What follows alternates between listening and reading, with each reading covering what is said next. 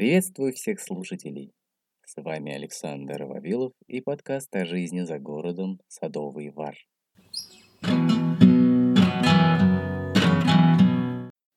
Это первый выпуск, в котором я расскажу свою историю переезда за город, что меня сподвигло на это.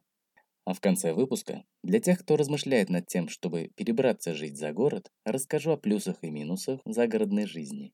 Итак, поехали. Выпуск первый. Переезд. С чего же все началось? Честно признаться, я не помню того дня, когда у меня возникло желание переезда за город. Да, когда-то в детстве я мечтал, что у меня будет много животных и что, возможно, я даже стану фермером. Но в детстве ты веришь своим мечтам как-то по-особенному, без грамма сомнения в том, что они сбудутся. А потом, взрослее, эти мечты забываются или трансформируются во что-то иное. Вот и у меня жизнь за городом до определенной поры оставалась мечтой – и жила она где-то глубоко и ждала момента, чтобы в один прекрасный день всплыть в сознании и напомнить о себе. Я работал в то время в управляющей компании. Но вы знаете, это те, что управляют многоквартирными домами, присылают вам ежемесячно счет-фактуру за услуги. Вот таким расчетным центром я в то время и руководил. Проработав там много лет, насмотрелся на всю эту кухню изнутри и решил, что покупать себе квартиру и жить в ней я не хочу. И вот однажды всплывает в сознании моя мечта из детства – и я понимаю, что надо покупать дом. Или землю и строить на ней дом. И вот в своих мыслях я перенесся в недалекое будущее, где я со своей женой сидим прохладным майским вечером под цветущей вишней, завернувшись в теплый плед, попивая горячий чай со смородиновыми почками, которые дают несравненный, незабываемый аромат. И от этого так тепло, душевно, что даже не хочется ни о чем говорить, а только сидеть в тишине и наслаждаться мгновением, слушать, как завершается пора пробуждения природы после зимней спячки. И тут мои мечты прерывает очередной посетитель. Житель, который решил разобраться по счет фактуре, почему ему опять начислили не так, как он посчитал у себя на клочке газетной бумаги. Не знаю, как вы, но я верю, что если у человека есть мечта, то рано или поздно она у него должна сбыться – Обязательно. Пусть не так, как это представлялось, но по своей сути Вселенная, Бог, Высший разум, как угодно назовите, Он хочет, чтобы ваша мечта осуществилась. И постепенно окружающая действительность начинает формироваться таким образом, чтобы то, о чем вы мечтаете, сбылось. Так вышло и у нас. Приняв с женой решение, что будем копить на дом, стали откладывать 60% от дохода на нашу мечту – а пока продолжали в огородный сезон ездить на родительскую дачу и приобщаться к полевым работам и сбору урожая. Вообще концепция владения дачей меня совершенно не устраивает. Это очень неэффективное расходование своего времени. Объясню почему. Вот представим себе обычного среднестатистического гражданина нашей страны – он всю неделю работает, ждет прихода выходных, на которые сможет наконец вырваться на дачу, позаниматься огородом, стройкой, да и мало ли других дел на даче. А в воскресенье вечером едет обратно к себе в город. Как минимум время на дорогу до дачи и обратно уже вычеркнуто из его жизни. Вы только вспомните, какие пробки из дачников собираются на выездах из городов по пятницам и на въездах в воскресные вечера. Это все они, Дачники. Мне их по-доброму жаль. Бедолаги приезжают в пятницу вечером, а мысли уже так, где что посадим, какие на завтра дела по участку, что подремонтировать, прополоть, опылить, раскопать, удобрить, подлатать и еще миллион дел, а выходных только два. Попробуй реши уравнение и распредели все эти дела на два выходных.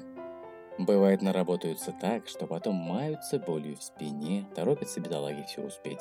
Ведь впереди маячит понедельник, когда нужно вновь быть на работе и прощай огород на целую неделю.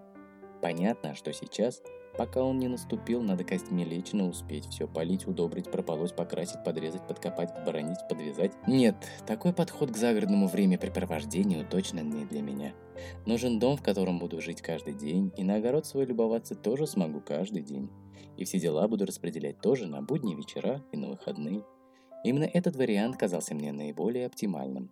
Даже сейчас, прожив пять лет за городом, на собственном опыте выявив минусы такой жизни, я все равно придерживаюсь мнения, что для меня и моей семьи это оптимальный вариант. И вот однажды все сложилось таким образом, что мой товарищ предложил хороший вариант покупки дома. Мы в ближайший свободный день поехали его смотреть. Приехав на место, мы обнаружили добротное строение из красного кирпича с печью, у которого жилая часть, приспособленная для зимнего проживания, располагалась только на первом этаже, а второй, мансардный этаж, был неотапливаемый, и можно было там обитать только летом. Странно, но еще даже не войдя в дом, среди этой зелени, малиновых кустов с завязавшимися ягодами, среди этой деревенской тишины я уже почувствовал то ощущение, которое шепчет тебе на ухо теплым летним ветерком. Это твое, это для тебя, посмотри внимательно, это то, о чем ты мечтал. В огороде также располагалась баня. Она была старая, но еще функционировала. Возле дома уже цвела вишня, и большим количеством зеленых ягод намекала на то, что скоро дарит всех богатым урожаем. Дом нужно было частично реконструировать под полноценное проживание зимой. Но в целом это место нам очень понравилось, и мы ударили с продавцом по рукам. После чего вновь вернулись в маленькую квартирку моих родителей, но уже с ощущением того, что наша мечта скоро сбудется, и мы переедем за город. Все лето наш дом реконструировали. Делали большой пристрой, который должны были стать кухней и столовой. Меняли коммуникации, монтировали теплые полы, проводили канализацию и много других работ. В это время мы изредка наведывались посмотреть на то, как продвигается стройка. А когда пришла пора собирать вишню, то я вернулся уже с ведром, которое набрал с горкой. Это было раннее утро, ночью прошел летний теплый ливень. Я забрался по лестнице в крону дерева с ведром и стал собирать эти спелые темные ягоды, на которых до сих пор лежали капли ночного дождя. Солнечный свет, отражаясь в них, заставлял ягоды светиться. Набрав полное ведро, я уехал с мыслями о том, что вскоре мне не придется перевозить урожай на машине, а достаточно будет его сразу уносить домой после сбора.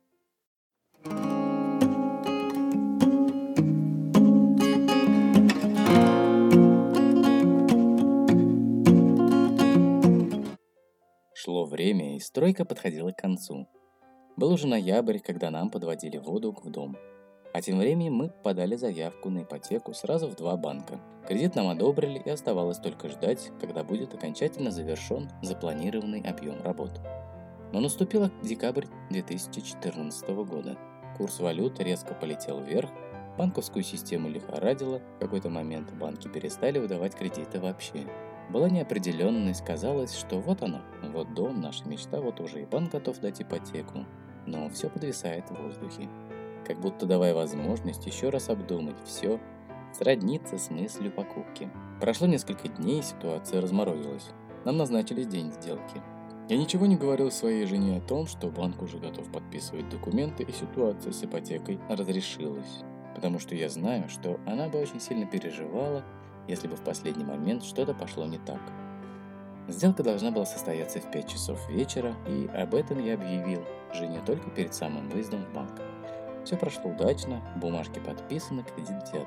Вообще, я подозрительно отношусь к кредитам, но в то же время понимаю, что бывают ситуации, когда без него не обойтись. Если на одной чаше весов стоит разрушение семьи из-за невозможности и дальше продолжать жить с родителями, а на другой взять ипотечный кредит и сохранить семью, то думаю, что надо брать. Вернувшись уже поздно вечером домой, родители усердно поздравляли нас с покупкой и были рады, будто бы даже больше, чем мы. Так мы приобрели дом. Теперь нам предстояло сделать хоть какой-то первоначальный ремонт, для того, чтобы можно было въехать. Ставить ванну, унитаз, кухню, раковину. В общем, все по минимуму так, чтобы можно было вселиться. Начиналась новая жизнь. Стоит рассказать, что готовились к покупке дома мы усердно и при случае приобретали по хорошим скидкам в магазине технику, которую хранили в гараже, как и многие крупногабаритные вещи типа детской коляски и санок. Так у нас появилась варочная панель, стиральная машина, которые стояли в пустом гараже и ждали своего часа. И вот после покупки дома пришла пора вывозить эти вещи из гаража. В качестве временного места хранения была выбрана баня. И договорившись с братом, мы на двух легковых машинах поехали в гараж загружаться вещами. Все уместилось под завязку. Уже стемнело к тому времени, как мы начали подъезжать к деревне. И в темноте, в свете фар, увидели такую картину.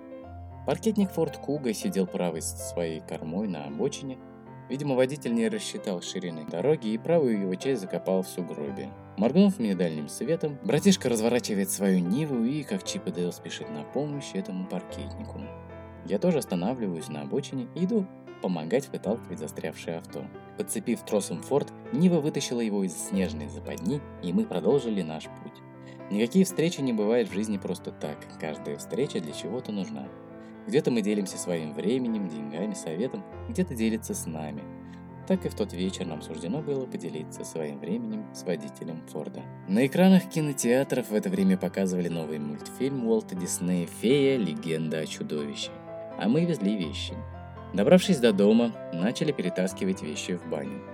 Баню было решено временно превратить в склад. Вокруг кромешная тьма. Только небольшие пятна света на снегу от окон. В доме еще трудятся строители, проводят внутренние работы, а мы таскаем вещи. Пришла пора тащить стиральную машину по узенькой тропинке, идущей среди сугробов вдоль дома к бане. Вдвоем перетаскивать машину было несподручно, и мой братишка, как более крепкий физически, возлагает эту функцию на себя. Взвалив коробку со стиральной машиной к себе на спину, он медленно, как грузовой танкер, начинает продвигаться к месту выгрузки. Уже пройдя половину пути, его нога проскальзывает в сугробе, и он начинает вместе с коробкой заваливаться на левый бок, как огромный корабль, подбитый вражеской торпедой. И через мгновение оказывается лежащим на боку в сугробе вместе с коробкой. Свет от окна, как большой прожектор, указывает его местоположение. Не знаю почему, но я не предупредил строителей, что мы приедем и начнем таскать вещи. И они ни сном, ни духом, что кто-то в потемках ходит по огороду. А тут братишка с коробкой, завалившись на бок, в сугробе пытается встать и продолжить свой курс к бане. Его возня в сугробе была замечена людьми из дома, но не прошло и пары секунд, как на пороге с глазами, как у кота, застрявшего в шкафу, и с молотками в руках стояли строители. Пришли гонять грабителей, а тут мы, я с ведром всякой утвари и братишка в сугробе с коробкой со стиральной машиной. Смешная картина.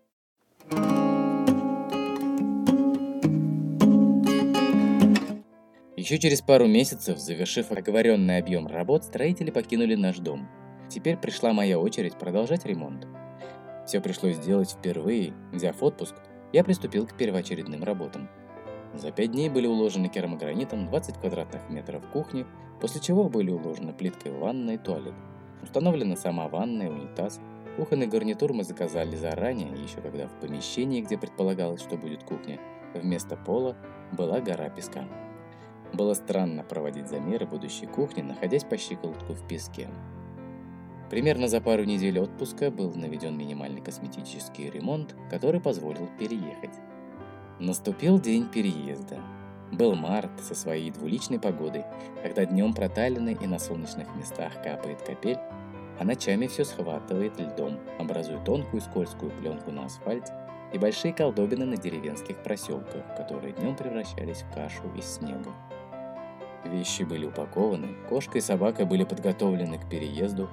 Приехал нанятый газель, и за полчаса мы перетаскали в нее все небольшое на тот момент имущество.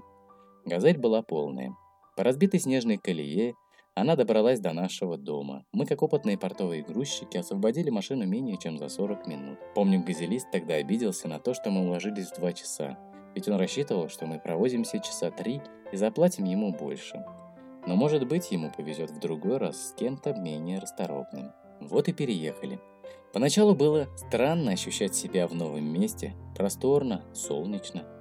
По площади первый этаж дома был равен примерно двум родительским квартирам.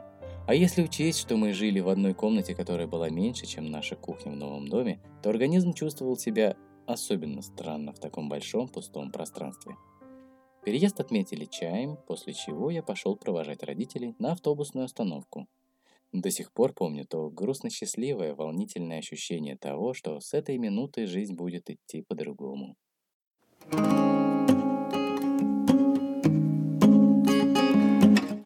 Вот так выглядел мой переезд. А теперь, как и обещал, расскажу вам о плюсах и минусах жизни за городом. Надеюсь, мой опыт поможет вам принять решение – Начнем с плюсов. Первый плюс, который ты обнаруживаешь буквально сразу, попав за город, это тишина и свежий воздух. Тишина такая, что когда засыпаешь, то, что звон стоит в ушах в первое время. А привычка дышать свежим загородным воздухом может оборачиваться головной болью и невозможностью ходить по задымленным городским улицам. Второе. Ты спишь в полной тишине, без соседей с перфоратором за стеной, без орущих соседских детей и прочих шумовых эффектов от засыпания в многоквартирном доме. Третье. Свой огород со свежими овощами, ягодами, фруктами. Очень приятно в сезон выйти из дома, сделать пару шагов и сорвать с грядки спелый, молодой, хрустящий огурец, на котором еще лежат капли утренней росы. Или сорвать с дерева свежее наливное яблоко, это отдельное удовольствие, недоступное горожанам. Дачников в расчет не берем, почему я уже рассказал выше. Любое усовершенствование участка тебе доступно. Ставь сарай, курятник, гараж, мастерскую, увеличивай площадь дома, ставь детские качели, вольеры для собак, ну и много чего еще. Пятое. Для любителей спортивного отдыха можно кататься на лыжах от порога своего дома и до леса. Шестое. Никогда не будет скучно. Будешь бодрым. Жизнь в доме заставляет тебя жить более активной жизнью, это однозначно. Стоит только посмотреть на стариков, которые живут в деревнях. Они же очень сильно отличаются от городских пенсионеров, вы замечали? А все почему? Некогда им. У них всегда есть чем заняться, они на свежем воздухе. И большинство выглядит гораздо моложе своих городских сверстников. Они бодры, веселы. Седьмое. Если тебе не нужно выезжать в город хотя бы на пару дней, то само по себе наступает отдохновение. И для этого не нужно ничего делать. Просто от самого нахождения в деревенской тишине ты отлично отдыхаешь. Горожанам сложнее уйти от постоянного городского шума, суеты и стресса. Постоянный стресс преследует их даже в выходные дни. Да, плюсов много, но и минусы тоже присутствуют –